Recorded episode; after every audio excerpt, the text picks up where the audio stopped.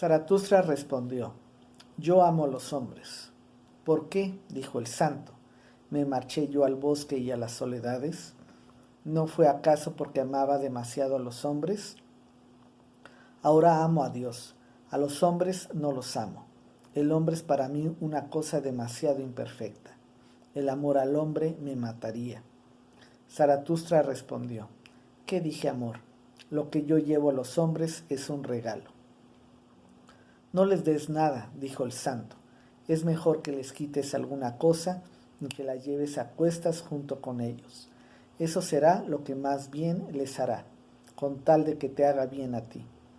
Y si quieres darles algo, no les des más que una limosna, y deja que además la mendiguen. No, respondió Zaratustra, yo no doy limosnas, no soy bastante pobre para eso.